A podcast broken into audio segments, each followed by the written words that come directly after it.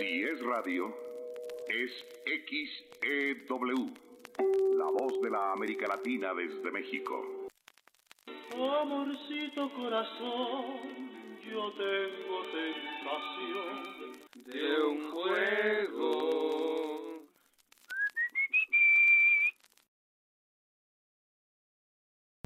Hola y muy buenas tardes a otro este su transmisión favorita por la tarde. Espero estén todos en familia y estén adecuados. Hoy están conmigo el Doc y Marty. Preséntense por favor, compañeros. ¿Qué, qué hay, Doc? ¡Oh, Marty! 1.21 gigawatts. Ok, ok, voy a dejar el... A, a esa cantidad transmite frecuencia USB. Yo, yo dije Marty en los 80, no cuando le diagnosticaron Ah, Parkinson. claro. ¿Qué te pasa, güey? Perdón.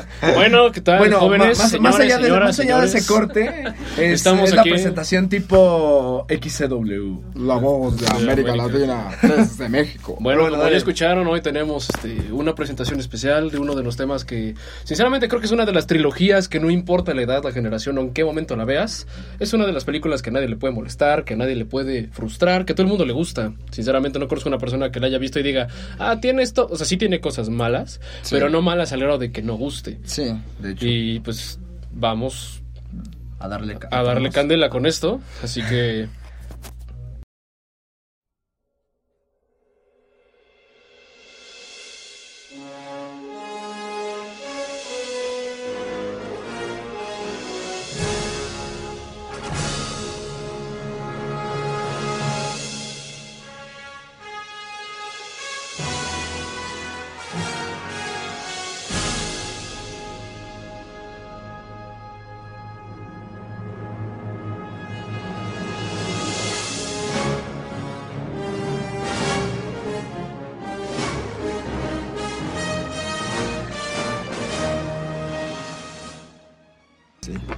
Bueno, como ya saben, y se podrán haber dado cuenta, vamos a hablar de Volver al Futuro, la trilogía. Este, pues entraríamos con qué, qué más decir que el Doc Emmett Brown, Marty McFly y... Aini, el y- pequeño Aini. El pequeño Einstein. Einstein. me, me crucé, me crucé los, me cruzaron los cables. Apenas voy entrando y ya antes vieron era- referencias. Exactamente. Este, Einstein y Arquímedes, ¿no? Archimedes, Archimedes. Por favor. Pero este, bueno. pero bueno, al fin y al cabo vamos a presentar que los cronotropos en este caso, los que ah, me encuentro conmigo misma en el futuro y me desmayo tropo.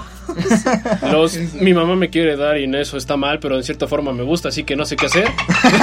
los es el barranco Clayton. Es el barranco. Clayton. El, el encontrarnos con nuestros orígenes eh, familiares de las primeras generaciones. El escribir Hill personajes Valley. que están más en hongos de lo que pudieron estar chichichón en todos los El de 80s. besas, besas a tu pareja soñada y le dices no lo sé, Calvin, pero creo que besarte fue como besar, a mi hermano. O sea, fue, o sea no, obstante con que sea su hijo, es doble incesto. Exacto. Pero, pero lo peor es que ella fue la que se enamoró así. Bien cabrón de él. Pero entonces, vamos con los cronotropos. Luis, como siempre, presenta.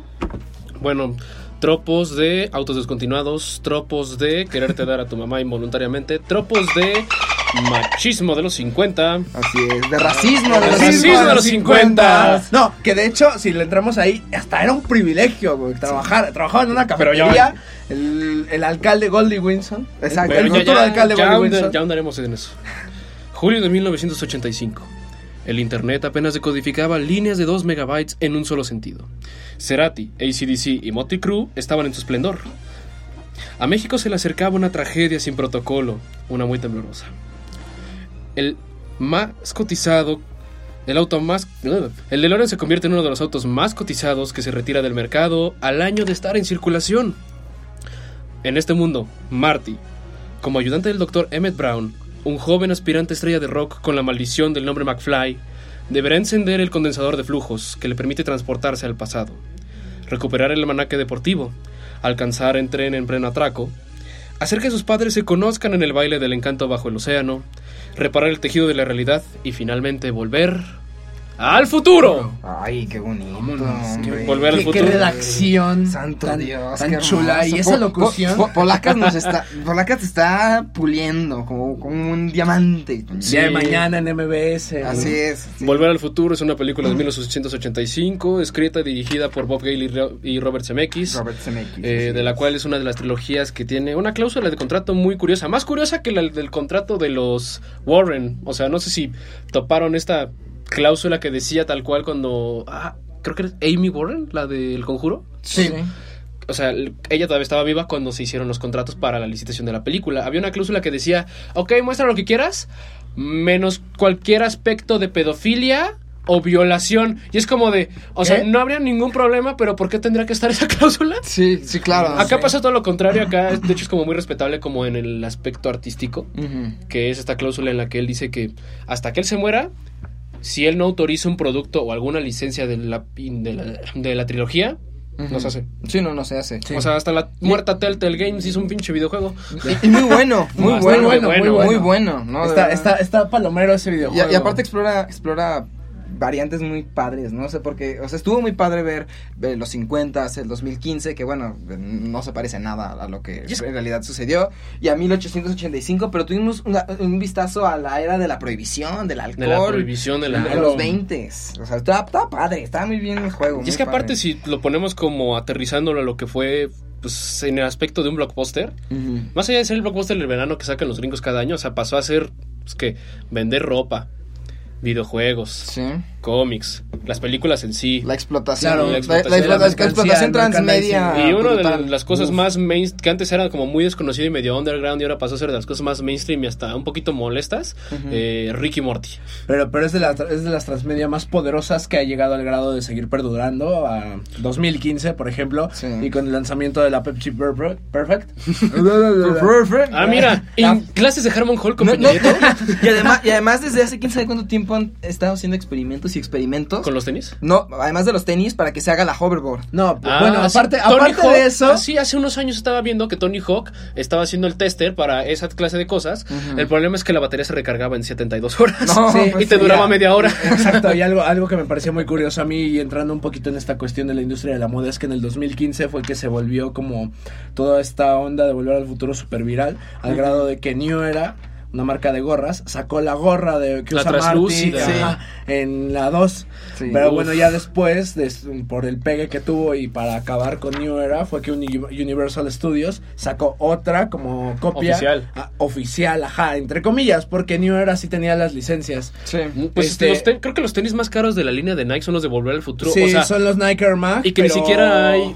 O sea, son muy pocos los pares que existen en el mundo y que llegan a tener. Bueno, yo los que he visto así muy caros, así que te los venden como en línea y que hay varios, están en 30 mil. No sé en cuántos Sí, estén los no, pares que sí se ajustan. que- No, no hay par que sí se ajusta. O sea, ¿No hay solo- pares? No, solamente el, bueno, pues lo que podríamos decir que hay un par que sí se ajusta eh, es la tecnología de Nike React, que son unos tenis que salieron hace dos años, si más no me equivoco. Ajá. Este, a partir de ahí se supone que lo que hacía Nike con la, eh, se supone que lo que hacía Nike con la tecnología de estos tenis era acabar con las agujetas. Entonces, o sea, haciendo como alusión a los Nike Air Max.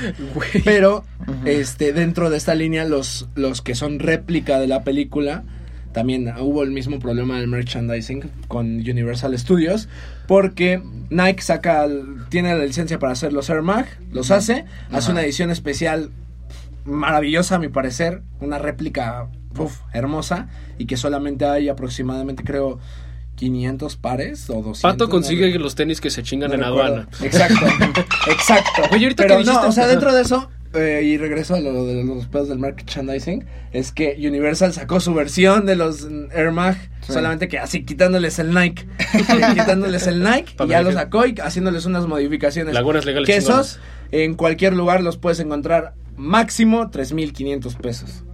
Ahorita que dijiste lo de adiós a las agujetas, no sé si veían Phineas y Fer, pero me recordó esta canción que es como de, oye, ¿qué es el acetato? Ah, pues es la punta de la agujeta y empiezan, y hacen una canción, hacen un musical y es como de, ¿qué pedo? No, a mí me recordó a los zapatos en aerosol. Ah, de- Ay, sí. de la, de lluvia de hamburguesas. Nunca se quitaban. Pero bueno, eh, Pasando eh, a otras es- cosas. Esta bella introducción eh, hacia Volver al Futuro, que ah, ahorita andamos como de- en el universo detrás de, pero ahora ya vamos a entrar en materia. Los vamos a dejar con la canción inaugural de la película, más allá del tema principal, sino aquella canción de Hugh Lewis and the News, que es por supuestísimo que The Power of Love. Así que si conocen una pareja ideal, póngansela por favor y adelante. No te vayas. Ya regresamos con más cine, juegos, series y otro tipo de cosas que nosotros los tetos adoramos.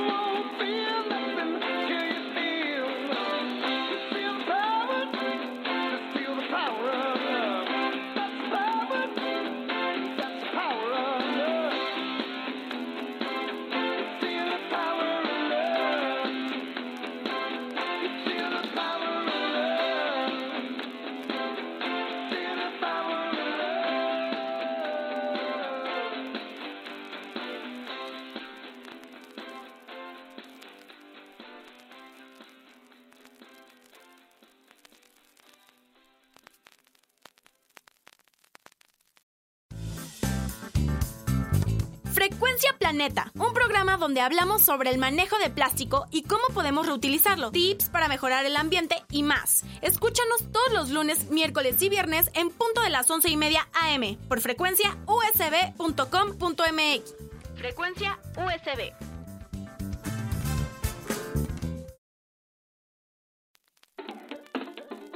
Uno no se hace teto, se nace teto. Ya volvimos. Y regresamos con otro programa después del corte. Así que ahora toca hablar de nuestro primer acercamiento con DeLoreans, perros arnosos, ancianos que podrían ser tu abuelito en tachas. Sí. Eh, que, que, bueno, Y si el lo vemos desde y el ese lado actor no se pudo- aleja tanto de ser el tío Lucas, ¿eh? Cierto. O sea, el tío Lucas igual andaba en tacha, estaba así. estaba, estaba con los ojos bien pelones y así. Los, los locos, la- los locos Adams, una línea alterna de volver al futuro. Sí, Welcome, welcome to my TED Talk. de una tesis hecha por. Pero, pero bueno, continúa Liz. Ah, es que me estaba riendo, perdón. pues, ¿qué? Ah, bueno, pues pasaríamos a preguntarnos pues, cómo conocimos Volver al Futuro, aparte de Canal 5, obviamente, ¿no? Porque Así pues... es. Claro. O sea, la cultura de Canal 5 O sea- básicamente es como, gracias. La cita, Charlie, la cita. Aquí, aquí dice.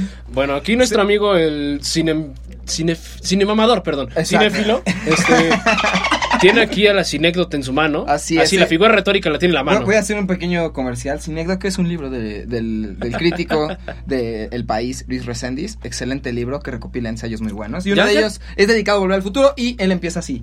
Para los que fuimos niños a principios de, lo- de los 90, Volver al Futuro permanece indeleble en la memoria.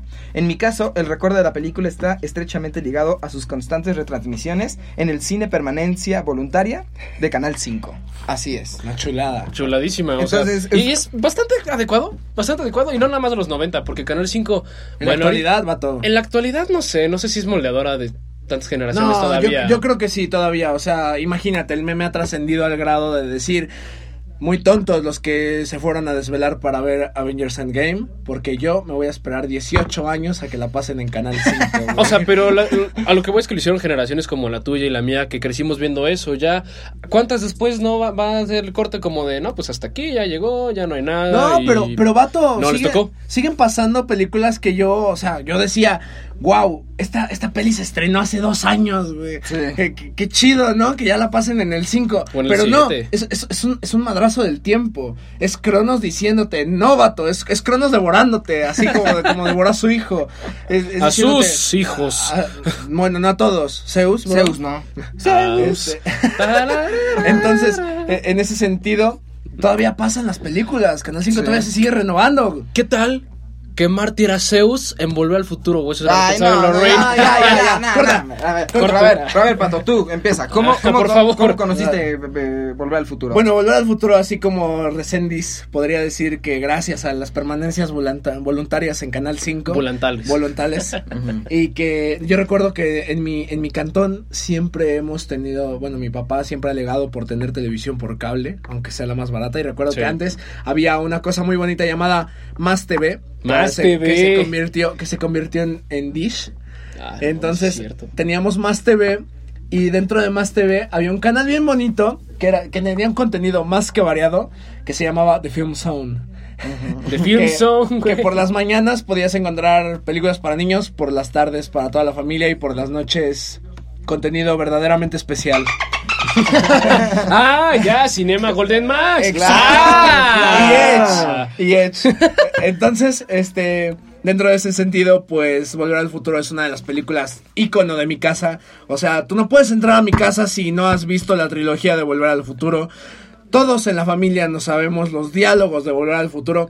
Y cuando aparece en alguno de los canales de la televisión por cable que ha perdurado, pues está y la disfrutamos todos en familia. Así que es una película que ha estado presente en toda mi vida. Podría decir que también formó ese gusto que tengo por el cine y por estar ahí picando, picando para seguir viendo cine. Así es. Seguir viendo y, Y, pues, aspirar a hacer algo. Eh, pues sí, Pero- será, será algo que no sea este YouTube. fil- filmes como Plan B.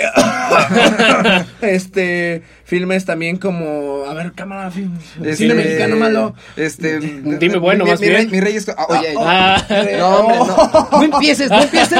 que voy a poner de No, radical. ¿quieres- ¿Quieres hablar de buen cine?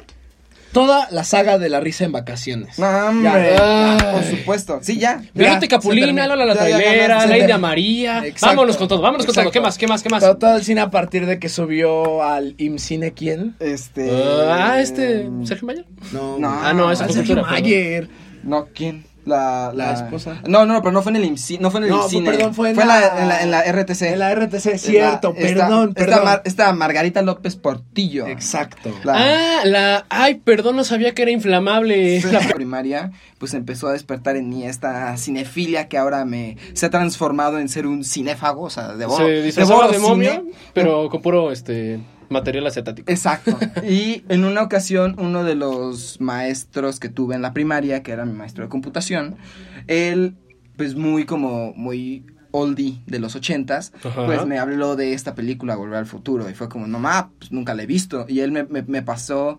En, eh, me pasó en digital las tres películas y las tres las vi, o sea, vi la primera y yo aparte dije, no, me tengo que aventar las demás así Sí. de- de corrido. Y, ya- y tal fue mi conmoción con la película que yo dije, no más, tengo que compartir en, en- en- en el salón esta gran película de Volver al Futuro. Tengo que transmitir la palabra del señor Emmett Brown. Así es. ¿Y sabes qué es lo peor de todo? Cuando, la, cuando pusimos la película, nadie la peló. Yo era el único que la estaba viendo. Chale. Y yo estaba como de, mal. Yo tuve un efecto a la inversa cuando llevaron a mi ¿El primaria. efecto Marinela? El efecto Marinela. No, yo tuve uno contrario, o sea, más allá de cómo la conocí, cuando llevaron It, la de la serie, la que dura como cinco horas a mi primaria, Ajá. yo fui el único maricón que me volteé la silla porque no me quería espantar. Ay, pobrecito. Pero todos se burlaron de mí todavía años después. Pero a ver, tú, tú, este, Yo es curioso porque no tengo recuerdos de cuándo fue que la vi. O sea, tengo entendido que por ahí, igual como en quinto, sexto de primaria, me acordé, fue como de, oye, hace mucho que no me volví al futuro y me acuerdo que me gustaba mucho la 2 Ajá. y muchas otras cosas que te eran como lagunas mentales, como, oye, yo me acuerdo de un George McFly en un periódico, yo me acuerdo como Martis este, saltando de un edificio para suicidarse y cae en el DeLorean. George McFly asesinado. Ajá. George McFly premiado. Ah, sí, sí. ¿Qué- O sea, qué- qué esa clase de radical?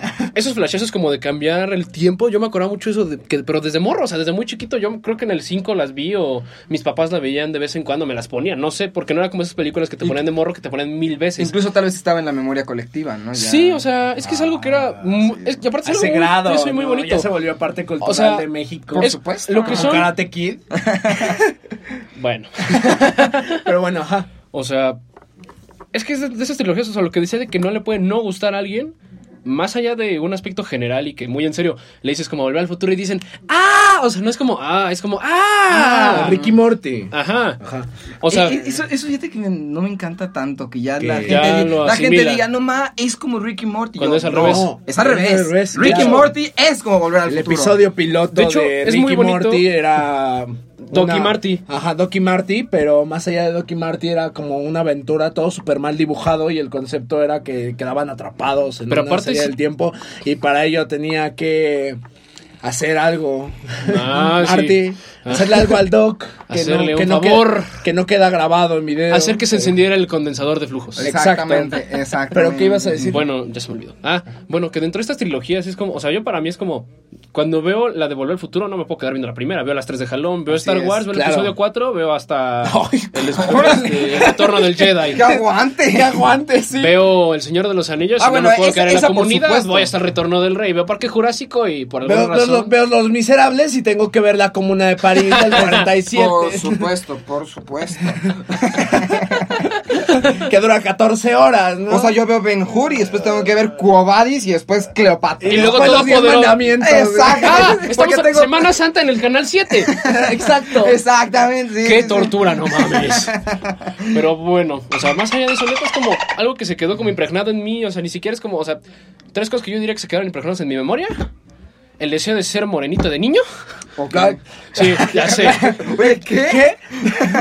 No sé, compa, tenía un pedo bien. That's racist. Así es, un poco. Ya sé, o sea, es que es raro, era un niño. pe- Bueno, Bueno, co- soy un idiota. Ah, Ok. Cualquier referencia a volver al futuro y dinosaurios. Ok. Bueno, bueno. Está Y, bien. Pues no sé, es, es algo muy bonito de ver. O sea, neta la veo y hasta siento como bonito. Es como, ah, va, volver al futuro, va. Me siento. Bien, Me he hecho. Sí. Pero bueno, pues habría que pasar a. Por supuesto, eh, recordemos en esta bella nostalgia que estamos haciendo este programa muy como si fueran los 50 porque a pesar de que estamos 2015 vi- Por mil- frecuencia. 1885 USB. Exactamente. Ay, Ay, qué bozarrón. Ni, siquiera en las cortinillas. Ya sé, hombre. Eh, vamos a, seguir recordando las, las bellas canciones que ilustran esta bella época. Bueno, Mm. bueno, rara época. Rara. Eh, be- be- bella, rara época. Bella, rara, machista, racista, Sí, misógina. Que sonó, sonó como las bonitas publicaciones de morras básicas de, güey, me hubiera gustado vivir en los 50. Ajá, sí, para que tu marido pues, te agarre pues, ah, chingadazos. Sí, exacto. Eh, eh, eh, a- aquí, aquí nomás de- decimos, exacto, decimos no, ninguna de las opiniones aquí expresadas representan la frecuencia USB, más, más bien de sus propios autores, es decir, Ah, sí. la, la güera. Y aún así, cualquier comentario que se diga en este programa es con afán de divertir sin ningún tono de seriedad. Sí, exacto. Y Bueno, ya, terminando eso, nos vamos a dejar con una bella canción que originalmente es de The Penguins, pero una banda, Uh. una banda ficticia la, la- la interpreta en la película. Esta banda es Marvin Berry and the Starlighters, eh, que Marvin Berry es curiosamente el primo de un tal Chuck Berry, que ella ¿quién quién sea, quién sea? ¿Quién sea un tal Chuck? ¿no? Bueno, antes de mostrar la canción, una línea muy popular de la película, al menos en el doblaje. Ahora, tom- chicos, tomen a sus parejas y ámense. Exacto, esto es Earth Angel. No te vayas. Ya regresamos con más cine, juegos, series y otro tipo de cosas que nosotros los tetos adoramos.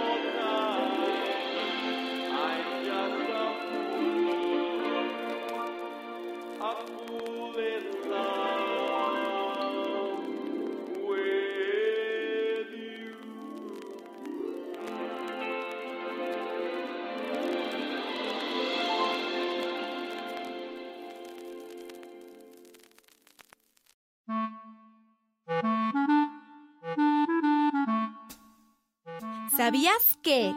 Según un estudio llamado El plástico en México y el mundo, dice que la contaminación por plástico tiene efectos negativos en el agua, aire, suelo y sobre todo en la salud humana. Frecuencia Planeta.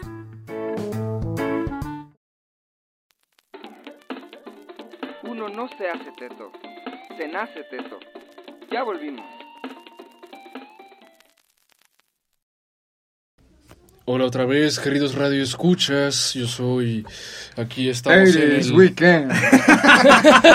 Solo en Universal. A, a mí me recordó un poco más a la voz de Warriors. ¡Ah, sí! Ah, Hey, Warriors. Hey, Warriors. Así. You can hide. yo, yo voy a hacer una referencia a Fallout, así como los escuchamos desde el Mojave. Pero nadie más lo iba a topar. Entonces, Entonces. Nooktown, era Nooktown, ¿no? Nooktown. Y bueno, y gracias a un maldito frenético es que Nooktown ahora ya pasó a ser cenizas.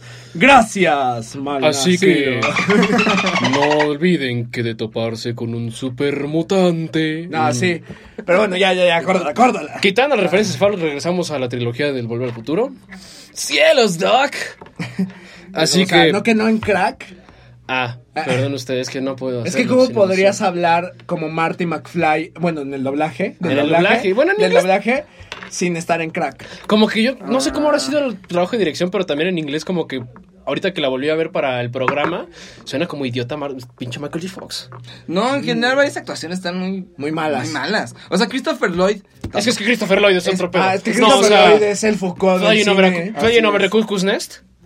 Ah, no mames, güey. No, es que ahí. Sí. No, No, mames. está cañón. Sí, es muy- Hasta en es quien engañó bueno. Roger Rabbit es como de. "Guau". Ah, sí, que es el villano. güey, muy buena película.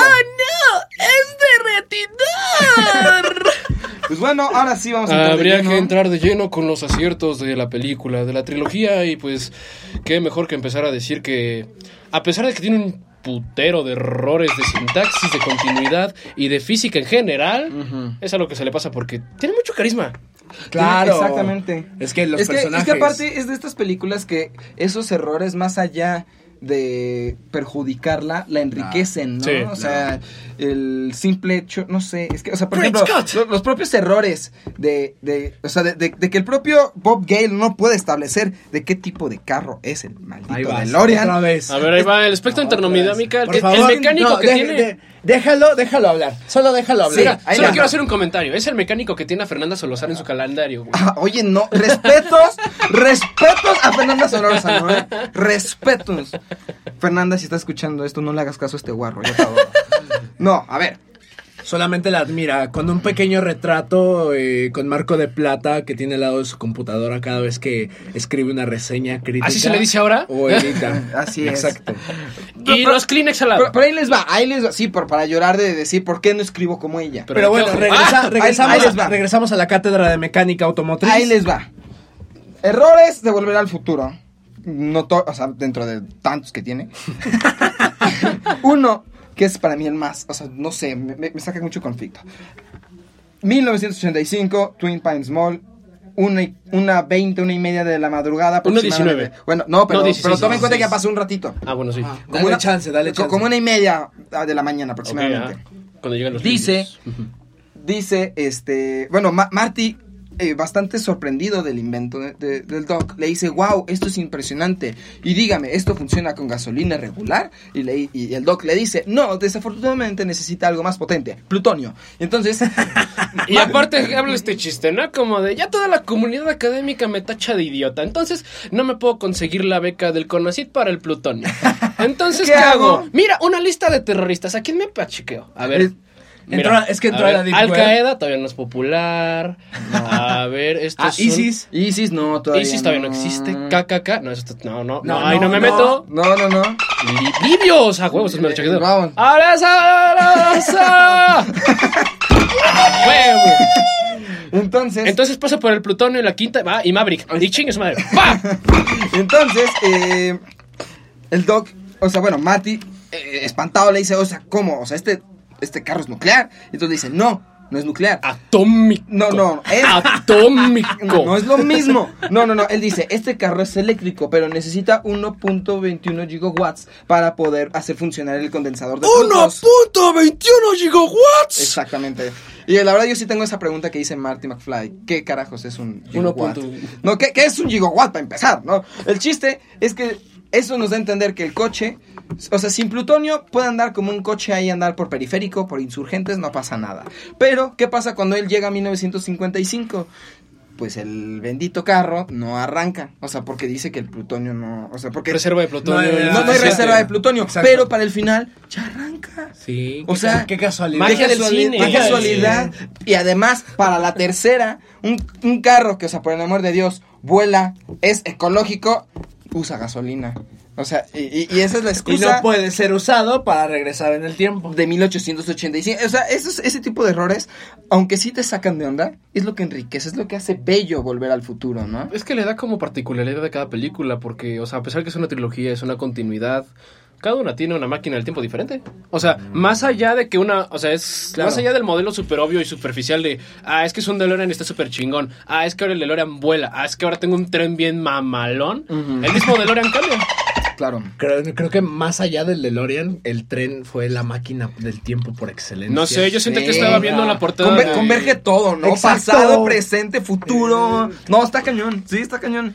Además, aparte, el maldito tren vuela, ¿no? Sí, aparte algo, algo que me saca de onda también y, Y si, lo metemos, si lo Julio metemos Julio y Verne, si lo metemos dentro de esos mismos errores, recuerdo mucho cómo, o sea, ya para hacer toda la onda en 1885, es que le ponen es, ruedas de tren al DeLorean Sí. para empezar. Entonces ahí yo me pregunto, ¿no tendrían que haber cambiado prácticamente todo el esqueleto del automóvil? Porque la densidad al fin y al cabo, no sé, peso regresamos a, la- a sí. volver al futuro 2 que cuando va Biff manejando el automóvil y le dice, wow, Doc, ¿por, por qué no mejor lo aplastamos desde arriba y le robamos el almanaque? Entonces dice, no, Marty, ese vato trae un no, Chevrolet, por así decirlo, y pues nos haría trizas. Pero, ah, ok, es la misma estructura de aluminio, siendo empujada por un tren. Sí. ¡Pam! Claro. Sí. Entonces, en ese sentido, pues todo eso es... ah, Bueno, nos tenemos que meter en clases de física y eh, energía cinética, energía potencial y todo ese pedo. Pero es que creo que hasta puede ser lógica, vato. Sí, Hay que no, darle o sea, baños, ¿no? No, es que mira, o sea, si tú quieres hacer que tu, ca- que tu carro funcione, no sé, con bolillos, un, un carro chilango, Un carro chilango. que funcione con bolillos, adelante. Pero no lo cambies. Así de fácil. O sea, yo, yo me voy a encargar de creérmela de que funciona con bolillos. No, eso ya es mi bronca.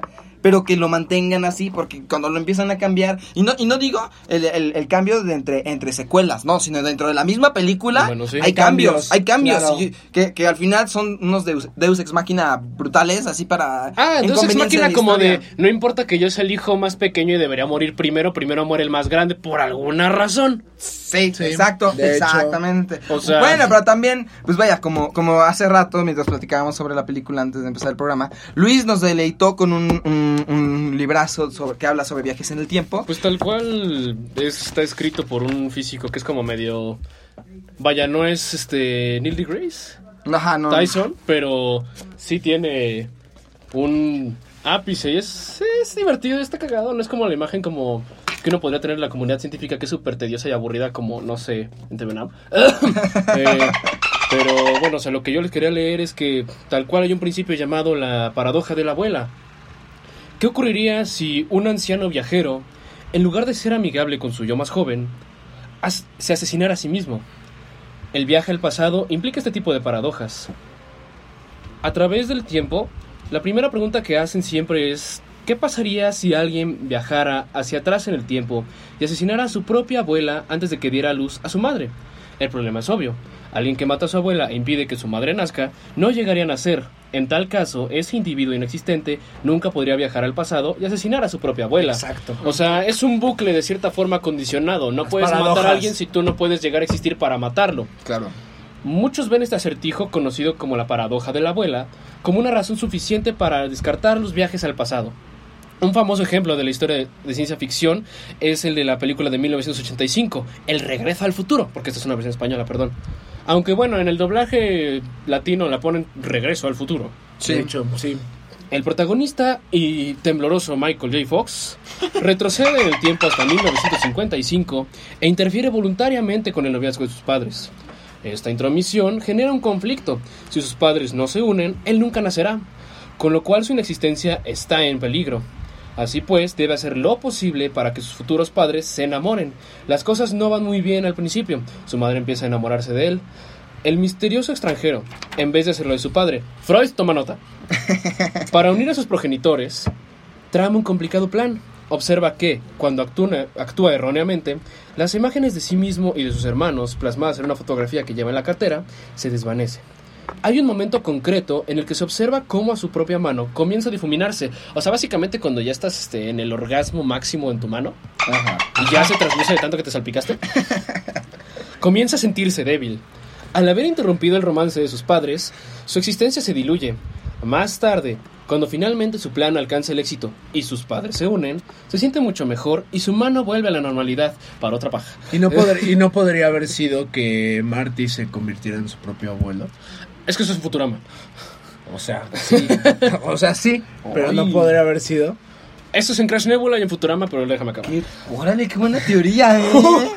Oye, Al sí. Pues de sí, hecho, vato. De hecho, hacen un chiste parecido en Padre de Familia. O sea, ves que eh, les dice como de, bueno, si algún día tienen un hijo que de casualidad se llame Marty. ¡Qué casualidad, no! Y quema la alfombra, no sean duros con él. Hay un chiste en Padre de Familia cuando ya son grandes y está quemando la alfombra. Y George le está diciendo todo emputado, así como, Lorraine, ¿qué pasó con ese tal Calvin que conociste y te enamoraste? Hizo que nos conociéramos en el 55. ¿Eh? ¿No te parece curioso que nuestro hijo sea idéntico a ese cabrón? Y Lorraine es como de, no, la neta, no sé de qué me hablas. Oh. Y entonces Pues de agarra. hecho- de hecho pueden no, también sacar teorías No, no, no, eso. pero el chiste ahí es que de repente dice, bueno, pues aquí me voy a desquitar, y se quita el cinturón y. Y ahí se acaba el chiste, pero es cruel. Ah, de los, de los chistes sin sentido de padre de familia. Así que de repente corta cuadro que- de. no, que Ah, es, como ¿te cuando acuerdas cuando hice esto? O sea, están, están en una historia lineal, se supone, Sí. y es así como cuando pasó esto en Volver al Futuro. Pum, meten el chiste, ¿no? Exacto. De hecho, el chiste empieza como de. Eso me, hizo sentir tan tonto como cuando George McFly se dio cuenta de que Marty no era su hijo. Ajá. Y es como que- Es, es que sí, es- es- sí, justo también son esa, esa clase de errores. De que tú dices, ok, lo conociste. Y además alguien que no sé, fue tan importante como, no, no sé, hacer que conocieras el amor de tu vida y tuvieras una familia y te autosuperaras de, de ser un pelmazo. Dijeras, oye, qué casualidad que nuestro hijo sea idéntico. Hasta a usa los él. mismos calzones, qué raro. No lo sé, qué raro. De hecho, hay una teoría por ahí, pero la quiero andar después de acabar este otro tramo. Una mano se puede desvanecer en una historia de ficción, pero en el mundo físico, los átomos no se desmaterializan de esta forma. Por otra parte, conforme a las premisas de la historia, el chico se va desmaterializando debido a que, como viajero en el tiempo, ha impedido que sus padres se enamoren y, por lo tanto, ha obstaculizado el camino del esperma hacia su nacimiento. Pero si no ha nacido, su línea de universo, desde su venida al mundo hasta sus aventuras como viajero en el tiempo, se sumarían. Así como lo que acaba de hacer mi amigo Pato con su mano, ajá. Este. y no habría nadie que interfiriera en el noviazgo de sus padres, con lo cual su nacimiento tendría lugar después de todo. Está claro que esta historia de ficción no resuelve tampoco la paradoja de la abuela. Existen dos soluciones. Una sería que, pues como tal, fuera un cronopasaje en el cual existen universos múltiples, en los cuales cuando viajas en el tiempo no pensamos en una línea derecha o, es- o estrecha, como lo puede explicar el Doc Brown, en las bifurcaciones y las tangentes del tiempo, Claro. sino que además tienes que viajar en el espacio. Y la dimensión entre el espacio y el tiempo podrían generar un conflicto debido a lo que son las alternativas o lo que se conoce como el libre albedrío Ajá. que no es únicamente una aprehensión del ser humano para la decisión, sino que también es un eje natural dependiendo de lo que se conoce como el efecto mariposa. Una mariposa puede batir las alas aquí y en Tokio hay un maremoto, como en el 2012. Ajá. Pero bueno, básicamente lo que se refiere es que una cadena de hechos desencadena de una forma tan elocuente y determinada que el ser humano no puede percibir, Claro. que al final cualquier cambio ligero, por ligero que sea, cambia todo. Sí. Pero a su vez, todo está predestinado a ser repetido. Fíjate, fíjate que esa falta como de claridad que hay, que ha sido muy criticada la película por esta, esta eh, ambigüedad con el, el- el funcionamiento de los viajes en el tiempo, pues no está para menos. O sea, eh, en el propio libro de Resendiz Sí. hace una revisión a la biografía de, de Robert Zemeckis, en la que pues básicamente pues estamos en los 70s, es el, el- el famoso New Hollywood, donde personitas ahí muy enclenques van empezando, un tal Francis Ford Coppola, un tal Martin Scorsese, un tal George Lucas, o sea, Ah, pinches italianos mu- gordos. muchachitos, ¿no? Exacto, exacto. Muchachitos, ¿no? Muchachitos sin futuro. Y, y mientras, mientras muchos de ellos eh, adoctrinados, o no adoctrinados, sino más bien este educados. Alienados. a- a- Alienados. a- aliena- eh, to- tomando, tomando clases, pues, en, en escuelas de cine. Ah, recibiendo la tabla. Eh, CMX, CMX que también estudió cine, él se aleja de como esta escuelita de pensamiento que tienen. Y entonces hace Expreso Polar. No, no, no, espérate. es, es- es que es por eso, es que esa es su línea, porque dice, ok, o sea, está bien o sea, tener influencias de Fellini, Tarkovsky, eh, de los de la nueva ola y así. o sea, Einstein. o sea, está padre. Sí. Pero también, pues el propio cine de Hollywood tiene sus propias joyitas, ¿no? Que para ese entonces New Hollywood critica eso. Dicen, basta de este cine super blockbuster, que en ese entonces todavía no se definía el blockbuster. Claro. Pero este cine como totalmente mm, Superficial. de- superficial para masas, que no que no no transmiten nada, sino simplemente es un cine Es entretenimiento. entretenimiento, entretenimiento barato, así de fácil. Cosa que para CM, para CMX es como no, hay que retomar porque de estas cosas hay muy buenas, o sea, teniendo a héroes tipo a Mm. este a, a- a- este a. Superman. no, no, no, este, ¿cómo se llama este cuate? ¿Qué hizo la diligencia? Este. Es Ford, se apellida Ford. Este, a Billy Wilder, hasta a estos, a estos directores clásicos, pues él, él los recupera, ¿no?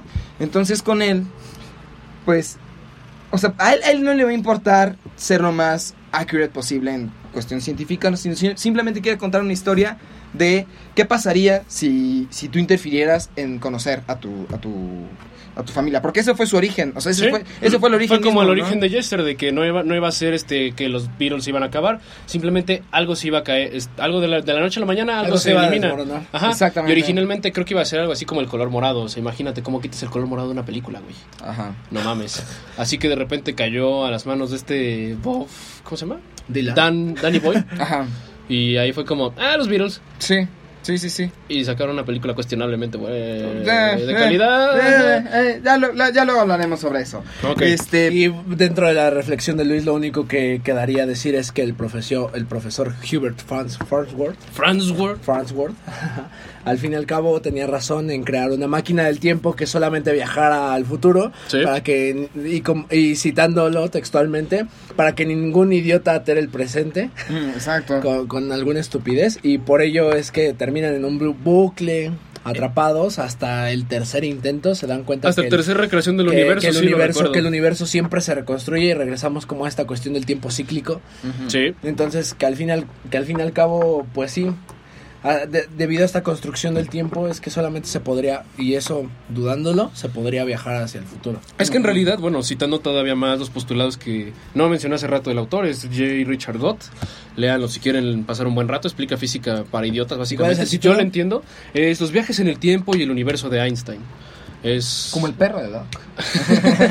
¿El Oh. perro o el, la mascota. La- la- no, no, no, oye, no, la mascota. La Entonces que la mascota. maestra Clarita, ay. Ajá.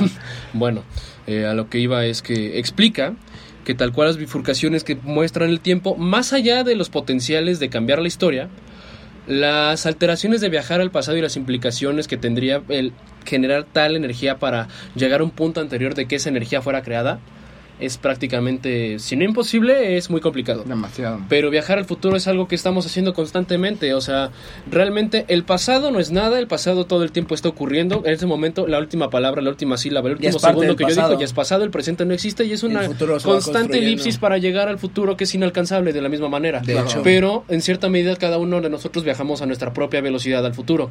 Cosa que con un simple, mo- bueno, lo tan simple como puede ser la mecánica de un motor este, termodinámico de un auto, lo que hace es acelerar las partículas para que tengan una fricción tal que puedan avanzar a ese otro punto y aceleren el vehículo para que pueda recorrer más espacio en un menor tiempo. Eso es algo que se podría hacer si se generara la suficiente energía. Por ejemplo, viajar a la velocidad de la luz no es que sea imposible, pero necesitarías alcanzar una energía tal que no sé si fueran gigawatts, pero tendrías que alcanzar la fisión o la reacción en cadena de los fotones o los iones, lo cual está muy cabrón. La energía equivalente que junto Flash en Crisis de las Tierras Infinitas Ah, para cuando se desintegrarse. Sí, lloras cuando lees eso. Ajá, la, cantidad de energía que hace que te, que te transportes a un universo paralelo donde no eres Flash. La cantidad de la cantidad de energía- Zoom. La cantidad de energía que se genera la tensión cuando el Miji se, pone, se opone a lo de este la vaquita. Eh, Pero bueno, dejando de lado temas políticos. Sí. Bueno, otra teoría y otro acierto que sería ahí hablando como del origen y cómo se retransmite todo esto es que, pues si nos damos cuenta, quitando los matices machistas que tienen los personajes como lo pueden ser Beef y George en los 50, Uf. O Bueno, sea- pero es que son los 50, vato. Pero aparte, O sea- el, el propio Marty, el, propio Marty tiene Sí, con Jennifer. Sí, con sí, Jennifer. o sea, al fin y al cabo, si hablamos sí. de la construcción de su futuro, siempre fue de, no, Doc, y pues qué rayos nos pasa a Jennifer y a mí, o sea, como siempre, y siempre Pero es- tenerla atada, siempre estar pero, ahí, eso, ahí, ahí. pero eso sería machismo o codependencia No, no, no, no, no, enferma. no, no, no hay una codependencia, no, sinceramente no. Pero por ejemplo, cuando se ven en la, va- o sea, van saliendo de la audición que en la que fracasa, que por cierto, Hugh Lewis, el que canta The Power of Love, es el que les, el que rechaza y dice que Eso es mucho ruido. eso es mucho ruido. Ese es Hugh Lewis. Eh, no, cuando salen, sí, exacto. Cu- Cuando salen, Ah, sí. Ah. Ah, es que si, Ah. va- si vamos a cameos, ¿se acuerdan cuando va en la patineta al inicio, cuando suena The Power of Love? Sí. Y se agarra de una camioneta, La camioneta de una, es como de- una jeep y el conductor se le queda viendo como, ay, ¿qué te pasa? Ese es Robert Zemeckis. ¿Neta? Ese es Robert Zemeckis. No, pero... eh, ay, Como Pir- ¿Y Elijah este, Wood? Sí, ah, sí, Elijah Wood. Elijah Wood. Elijah Wood sale en la segunda. ¿Tienes que usar las manos? Cielos, qué Eso es aburrido, para es para bebés. bebés. Y entonces, Bueno, ya, continúa. a lo que iba es que cuando se ven, eh, o sea, están cerca de la torre del reloj, reloj. Marty, Marty descaradamente se le queda viendo a tres chavas que van pasando. Ah, sí. Así o sea, está frente a su Y está con Jennifer. y, y ella, y lo peor de todo, ella no dice nada. Ya se, ríe- se lo voltea a ver y se ríe como, ¡ay, qué tierno, cabrón! Sí, sí, sí, no. Sí, sí, sí, sí te saca de onda, sí te choquea de ese nivel de. Es que eso está De mal, tintes. güey, o sea, ni machitos. Sí, bueno, de pero lo que quería llegar es que, o sea, quitando de lado todo ese perfil, o sea, no lo estoy relegando porque sí está cabrón, Sí. pero, o sea, había una teoría por ahí que era no tan oficial como ninguna teoría, en la que básicamente, pues como George era muy apegado a la ciencia ficción en el teatro, nunca entendí esa parte, por qué en el teatro, pero bueno, él en algún más punto como, o sea, ves que al final ya está como agarrado de valor y es como esa transformación del teto que nadie quiere. Hola, chavos. Como Este, nosotros. Nosotros, Alce la mano. Nosotros tenemos un George McFly interno, excepto por lo machista. sí, Exacto. y por aclarar. mirona, ajá. Exacto, y por lo mirón. Y Ajá. pero bueno. acosador. Ajá. Es que sí se pasa de ver. Bueno, este. Él, dentro de su transformación, como que ve a Marty con otros ojos. Ajá. O sea, ya no lo ve como el. O sea, es- gracias por ayudarme, pero en el futuro. Ya cuando es el papá, buena onda, ya que no es el godín que nadie quiere y que Biff lo siga abusando, sino que ya es el que abusa de Biff, Ajá. como que esa actitud y reconoce a su hijo y no sé si se notan que cuando abre la caja con el libro, lo primero que hace es volver a ver a Marty.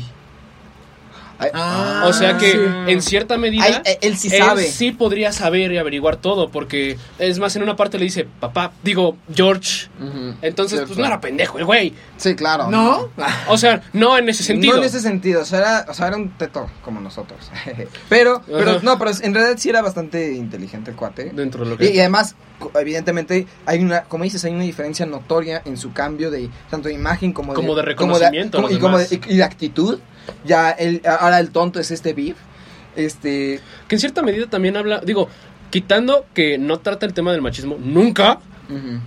si todo el tiempo, o sea, otro cierto que tienes que tratar temas raciales, sí, como que pone por encima de todo al hombre blanco, pero pues no quita el hecho de que ya hasta cierto punto una inclusión pues, hacia las sociedades afroamericanas, o sea, en el trabajo del guion que le dije a los bravucones de repente, tú que miras oscuro, ¿a quién llamaste oscuro? Gallina blanca. No, y salen eh, como sí. súper cabrón así No, de- pero aparte, Sí, sí, sí. y- es que sí está plagado mucho de esta superioridad del hombre blanco hetero pero americano. Y también pero está la presencia del hombre de la raza distinta queriendo luchar por salir adelante. Sí, no, pero es que, es que si te das cuenta, es que justo... eh, Cosa que antes a lo mejor no se veía. Eh, Es que, por ejemplo, eh, este, esta superioridad del hombre blanco este, americano siempre está presente tanto, más allá de los ejemplos evidentes como con Goldie Wilson, como con este... Lo Mar- Marvin Berry. con Bar- Marvin Marvin Berry, Berry. que de que gracias a un hombre blanco como, Ma- como, como Marty, yo- eh, Chuck Berry existe, ¿no? Eh, Johnny B. Good existe, ¿no? Sí. Pero más allá de eso, el propio Marty y su círculo familiar sufre ese, ese, ese problema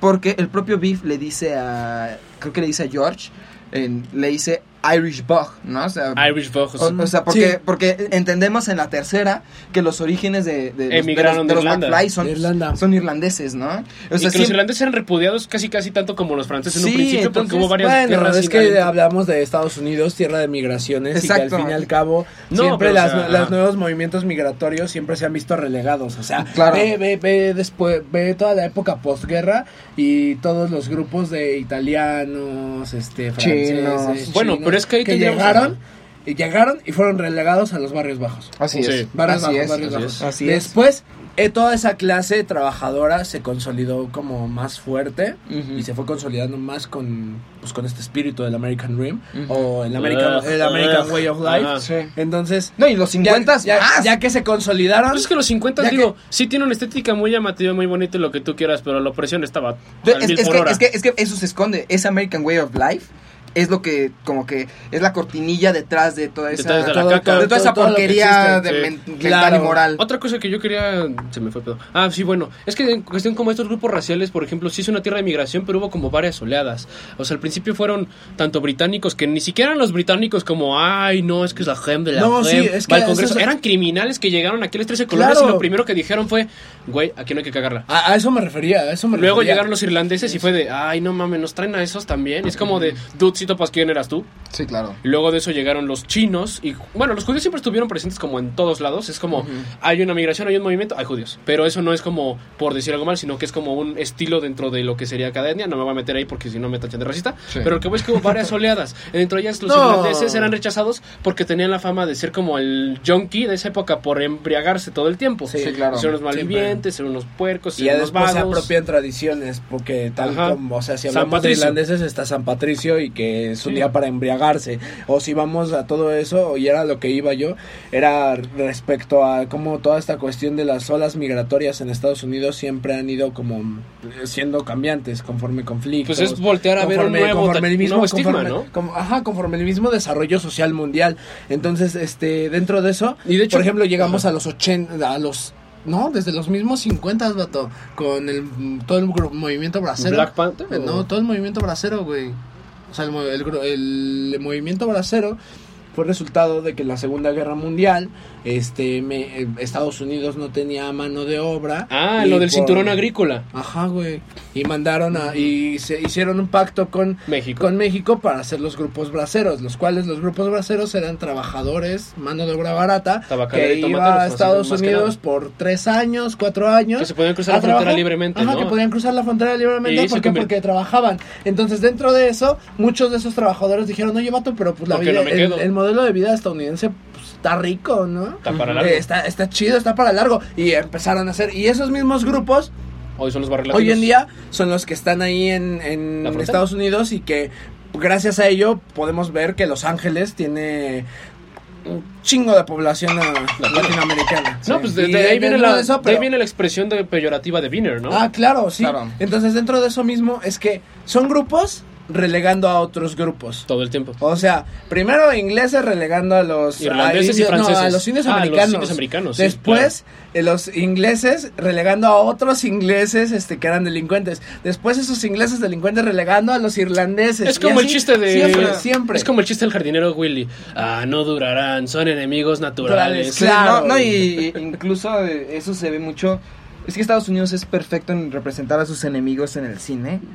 En este, o sea, por Dios, o sea, Sí. Rocky, Rocky, Rambo. Rocky rusos, Rambo, viet- este, vietnamitas, ¿no? Serán vietnamitas. Guerrillas en Este, general. y eran guerrillas. En, pre- en Depredador, guerrilla chilena. Claro. No, Cierto, cierto. cierto. Y, y Ah, aquí en este caso, no, o sea, en, es- en esta situación no es el, o sea, no, no se omite hasta con la los de- libios. ¿Cómo se llama esta? La de que esos talones, todo, todo el grupo de como de la banda ochentera, la Los- de los indestructibles. los indestructibles. Van Indestructibles. contra quién? Básicamente es una caricatura de Maduro. Sí, claro.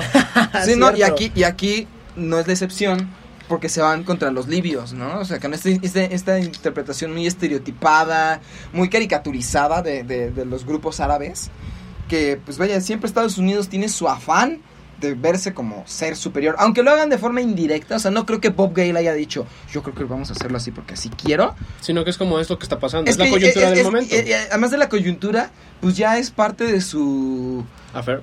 Eh, sí, está en, está en su apego cultural, lo que, lo que Bourdieu diría como el hábitus. Ahí va. Hábitus, ajá, Claro, claro. o sea, sí, está, el en su- contexto que te da la vida. es- está en su hábitus, ¿no? O sea, ya lo tienen tan interna, inter- Que no lo puedes internacionalizado que no lo pueden evadir. Exactamente. en su- eh, es la naturaleza del americano, del gringo, el, el tratar de verse así bien doctrina Monroe, así yo soy el superior, yo soy el... Y el destino Claro. manifiesto. Yo, yo, ajá, el destino manifiesto. Yo soy el benefactor de toda, de toda América De y de el todo el mundo, Fuck ¿no? yeah. Exacto. ¡Ay, mira, petróleo!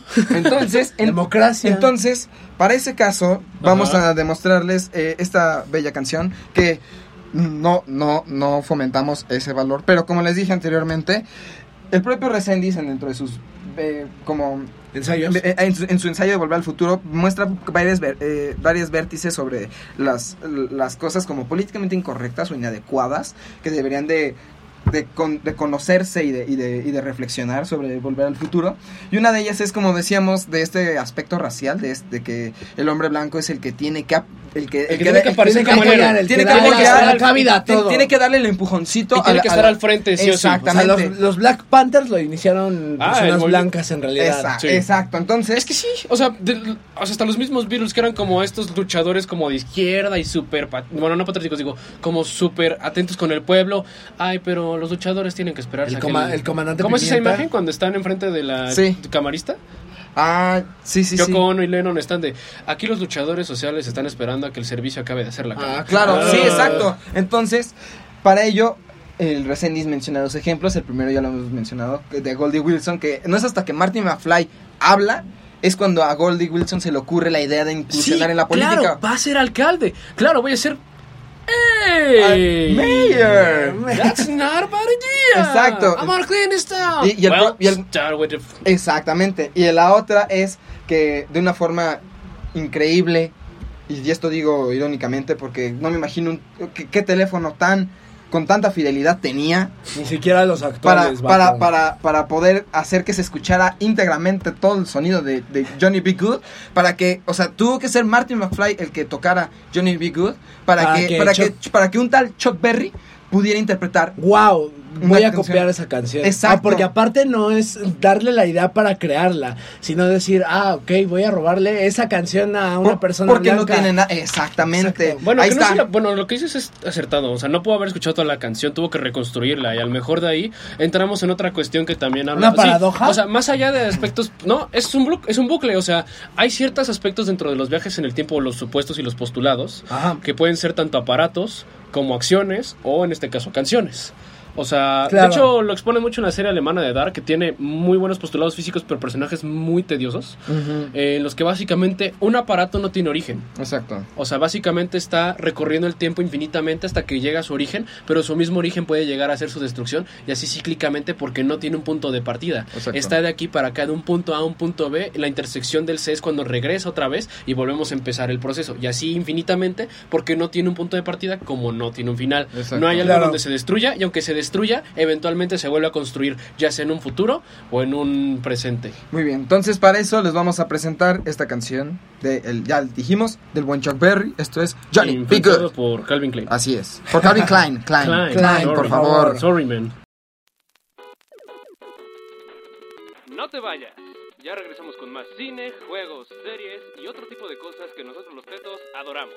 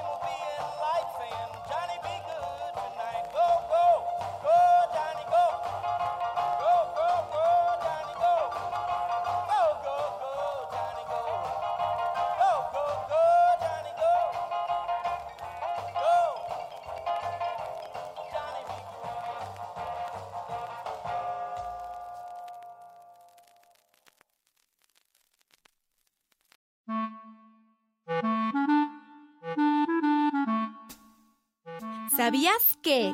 Según Greenpeace, los plásticos en el océano como botellas tardan más de 500 años en degradarse y una bolsa más de 55 años. Frecuencia Planeta.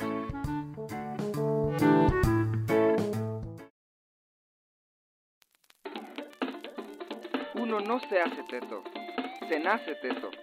Ya volvimos.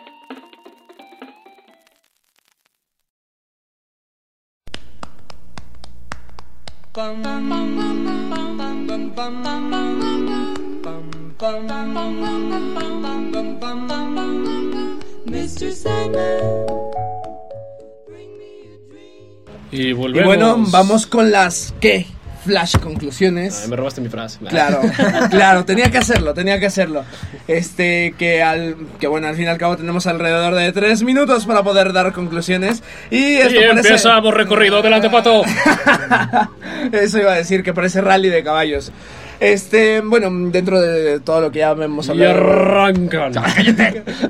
Dentro de todo lo que hemos hablado acerca de Volver al Futuro, creo que más que decir cosas buenas del filme, dijimos como cosas malas que hacen al filme bueno. Claro. Eh, entonces, yo, yo diría que ¿Cine de ha ajo? sido...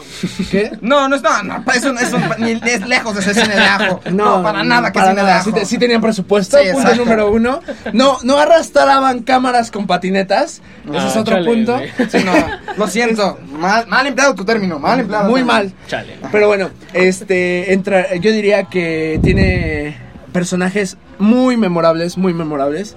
No, no hablaría, no diría como Luis que sea necesario destacar que quitemos toda la cuestión del machismo, porque entraríamos como en toda la discusión acerca del cine y acerca de todo contenido del pasado respecto a que si debería de ser destruido o debería de ser criticado dentro del mismo, no sé, se me viene a la mente Las como, caricaturas, ¿no? como sí, como todas las representaciones y hubo un conflicto en Estados Unidos respecto a todas las caricaturas de Warner con la representación de los grupos afro- Afroamericanos. los afroamericanos. Pero entonces decía decía la- decía la tipa que salían las no sé cómo se llama la actriz, vato, pero es, es este una una señora, güey, que siempre era eh, es una mujer afroamericana que siempre era o en una iglesia o salía de monja, güey. Whoopi te- Yo también pensé eso. Sí, yo también pensé en Whoopi es una tipa gordita. Ah, Creo que sí. No Entonces, sé, en, un- ser. en unas entrevistas respecto a qué hacer con esa clase de contenido, ella decía que no, se- no, no debería ni, de- ni pensarse en ser destruido.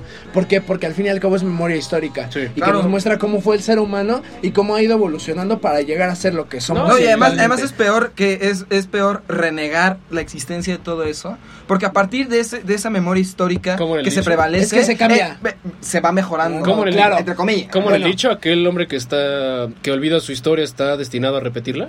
Más o Sí, menos, sí. era sí, eso, exacto, era eso. sí. Entonces, dentro de esa línea podríamos, yo podría decir que tiene personajes más que memorables, unos gran, unos grandes actores que actúan muy mal, menos Christopher Lloyd. Es que Christopher Lloyd. Y, y bueno, Michael J. Fox se ve muy, a mí me parece Está que muy, es muy, es que está eléctrico, güey. no, es que a mí, a mí me parece que es muy forzado y que queda muy como, sí cae en el estereotipo del, del vato clase media alta que pues sí logró ir a la universidad. y Que vive, poder- vive en Ciudad Satélite. Ajá, claro. Entonces, y que sí pudo lograr, a- pudo lograr algo con En su el vida. futuro en Y el que- que le va bien.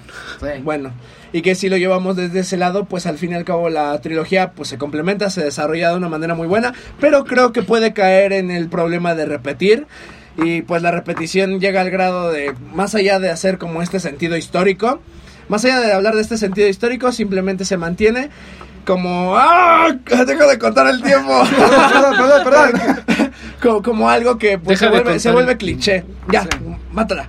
Fueron tres minutos. Ok, Luis, bueno, acelerando todas las otras, vamos, todos- por este segundo carril adelante, vamos, vamos, vamos, vamos. Este... Nada más pierdes tu tiempo, eh, vato. Ah, lo siento. Bueno, pues tal cual a mí, pues conclusiones a manera personal me gusta mucho que pudiera tener este acercamiento como con otras cuestiones más allá de lo que fue el cine para algunas personas, para mí fue como la física porque pues al final tengo que recurrir a otro tipo de aspectos para poder tener un entendimiento más amplio del tema y entonces así generar mayor empatía y que tenga Eh, güey, perdón, perdón, perdón, Para eso vine, para eso vine. Parece rap god, Dios mío. Ustedes dijeron que fuera rápido, así que tengo que ser rápido para tener atendiendo a todo lo que escucha esto. Dale. Y pues, además de eso, tiene una construcción del amor muy bonita, muy idealizada y se entra dentro de estos matices del machismo que... El amor romántico, El amor romántico, El sí. amor De hecho, en romántico. una O anécdota sea- que alguna vez escuché en el podcast de Estúpido Nerd, lo que es en algunos aspectos lo que hace volver al futuro es recrear una época antigua desde la visión del, del futuro, o sea, del presente de nuestro hoyo. Sí. Que es otra cosa que sean los increíbles, que es recrear una idea de lo que era alguna vez el pasado en el presente. O lo que se hace muchas veces en otras cuestiones es como en el mismo volver al futuro cuando están hablando del 2015 en pleno 1985, porque pues no podían entender cómo era eso también en Blade Runner. O sea, una queja que yo tengo es que no haya hoverboards a la fecha que funcionen, que no me pueda Que nos atender... tengan que ser cargadas 72 horas para Oye, oye, y, y no, y- hora. no tenemos, no estamos a la moda, no tenemos los bolsillos de fuera. No tenemos Los los bolsillos bolsillos de fuera. Ahorita no me los tenemos saco. sudaderas que se, Que que se se secan solas. tamaño. que, y que se O sea, secan solas. Uf. O, en el, o que en el 2019 no tengamos otros voladores y gente que está persiguiendo hombres sintéticos. Como en Blade Runner, así es.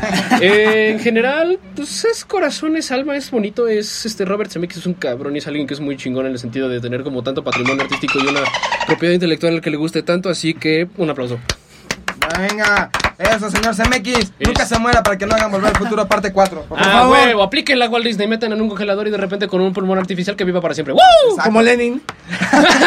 Como en las Simpsons, Como ¿no? Lenin. Que se ve, se ve la Most, voz. most crush capitalism. Bueno, yo acabé con todos los comentarios que tenía que decir, así que adelante, muchas gracias a todos los que me escucharon y gracias por atender este rap. Wow. wow. Y un minuto de sobra, audiencia. Wow, excelente. Así que adelante, Charlie, vamos con el tuyo, Falquita. Claro que sí. Entonces, bueno, a lo que yo diría es que, como bien dicen, eh, la película tiene varias capas de donde se puede reflexionar. O sea, esta, es esto que yo mismo decía de CMX, que él, él encontraba como el lado reflexivo del cine hollywoodense, cine comercial, pues al fin y al cabo funciona bastante bien, ¿no? Porque algo que los, los otros directores de, de su misma ola renegaban de que era cine pobre, ¿Cine pues, de ajo? Cine, no, no cine de ajo. Otra sino- vez ahí vamos. No, no, cine pobre, pobre cine pobre en contenido, en contenido, en Ah, significado, ¿no? O sea, en reflexión. En reflexión, Más allá de lo no te reflexiona. O sea, no. por ejemplo, ver una película con Fred Astaire no, una- te, no, te, no, te, no, te, no te da nada. Una película. Como lo que ahora hace la de los Vengadores. Algo así. Claro, algo de así. hecho. Eh, pero CMX logra eh, encontrar, o sea, agarrar elementos de, de todo tipo, referencias a la cultura popular. Y es que en general habla de todas las coyunturas políticas del momento. Exactamente, exactamente. Entonces funciona bastante, funciona bastante bien eh, como una película que más allá del, del factor en- de entretener, pues en realidad tiene este sentido de vaya hacer una, una revisión, no diría crítica, sino una revisión a, cierta forma de pensamiento en distintas épocas y además un, un posible prospecto de cómo pensarían las personas en el futuro. Creo que alguien que hace ah, mejor, y pero sin tomar en cuenta esta cuestión de cómo pensarían las personas en el futuro, sería Forrest Gump.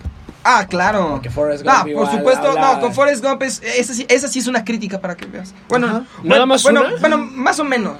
No, es que hace no. una crítica hasta las... O sea, Es, que hace es, es una, crítica- es una macrocrítica. Sí, porque aparte inclusive se mete, o sea, tiene las tanates, los huevos de decir, me voy a meter a criticar algún movimiento social como lo fue las Panteras Negras. Claro. Que es algo que también a mí me gusta en esta Y todo el película. movimiento hippie, vato. Ah, Sí, todo el movimiento hippie, hippie, sí. Pero- pero- pero- que también es algo que se rescata en esta película, que era Sí. este de eh, El infiltrado del clan.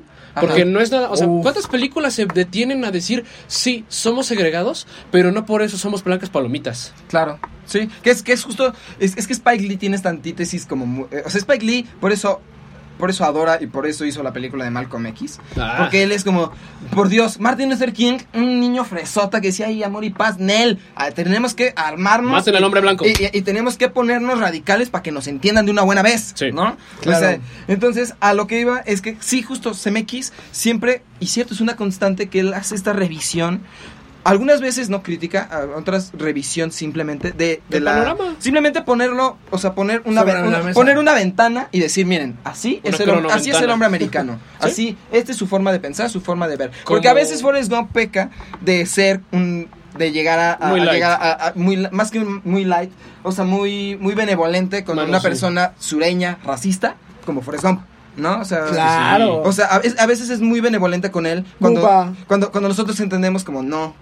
O sea, incluso la propia representación de Buba te da, te deja pensar, o sea, ¿por qué a él lo tienen que poner como con un- una deficiencia? Y déjate de eso, o sea, se supone que es el hombre que es como el mejor amigo de Forrest, es el hombre fuerte, es el preparado, es el que sabe cocinar, y te lo ponen como el más frágil. Claro. Y, Sí, y- y- y- su, quien sería su- como su homólogo, que sería el teniente Dan, Que, que es una persona... Es súper frágil en todos los sentidos. Exactamente, porque, porque este Forrest Gump siempre se acató a la ley, a la moral a norteamericana, por eso le va bien. Y a la ley de Dios sobre todas las cosas, como. Exactamente, y el, y el propio este mm, el teniente Dan Sí. mm, se, se- se aleja de todo eso, ¿no? Tiene su momen- sus deslices y su momento de, de- de debilidad. Y te lo ponen como que si no tienes todas esas convicciones no eres nadie. Exactamente.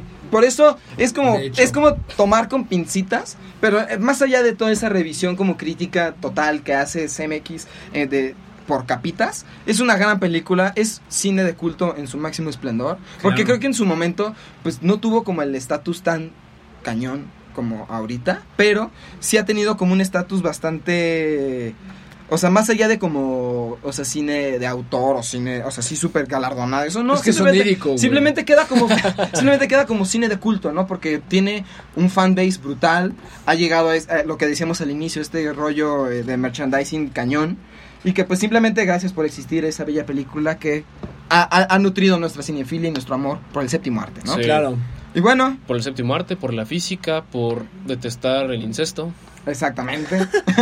y bueno, Y bueno, nos despedimos de este programa. Ahí mi gallo, este, esperemos les haya parecido placentero y ahora nos despedimos diciendo que somos nosotros, Nosotros, los tetos. tetos. Recuerda escuchar Nosotros los Tetos, todos los miércoles de 4 a 5 en frecuencia USB.